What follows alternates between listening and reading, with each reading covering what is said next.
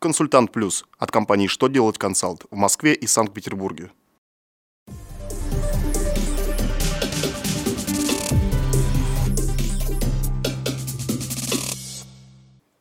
Добрый день! Для вас работает служба информации телеканала «Что делать ТВ» в студии Алексей Шардуба.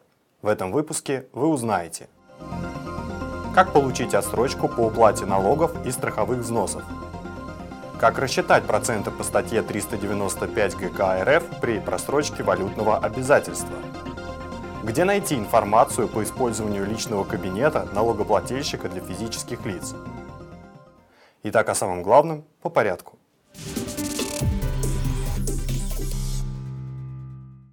4 марта вступит в силу новый порядок изменения срока уплаты налогов, сборов, страховых взносов, пений и штрафов.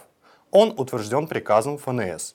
Нововведения связаны с передачей страховых взносов в ведение налоговой службы. Соответственно, обновлена рекомендуемая форма заявления о предоставлении отсрочки, рассрочки и инвестиционного кредита – также уточнено, что для изменения срока уплаты налогов и страховых взносов заинтересованные лица должны обращаться в Федеральную налоговую службу через управление ФНС по субъекту Российской Федерации по месту своего нахождения или через межрегиональную налоговую инспекцию по крупнейшим налогоплательщикам.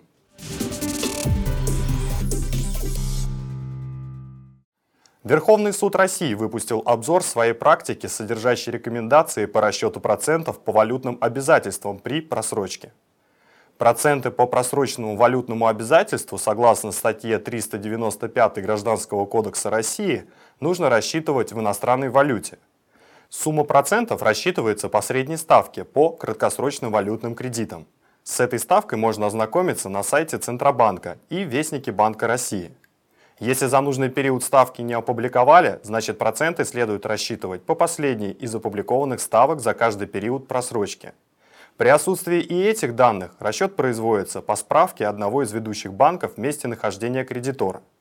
Эти разъяснения Верховного суда актуальны и для обязательств, которые выплачиваются в рублях в размере эквивалентном определенной сумме в иностранной валюте.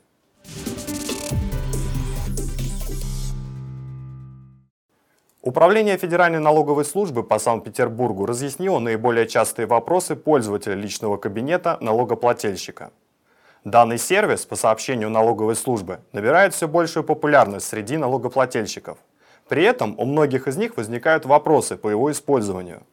На сайте Федеральной налоговой службы разместили ответы на наиболее частые из вопросов пользователей. В частности, налоговики подтвердили возможность для физлиц подавать через личный кабинет заявление на возврат НДФЛ. Также налоговая служба напомнила о функциях личного кабинета налогоплательщика для физлиц.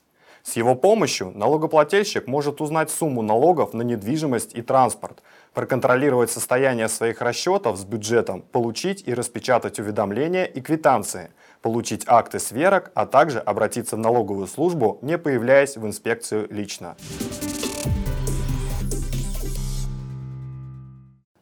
На этом у меня вся информация. Благодарю вас за внимание и до новых встреч.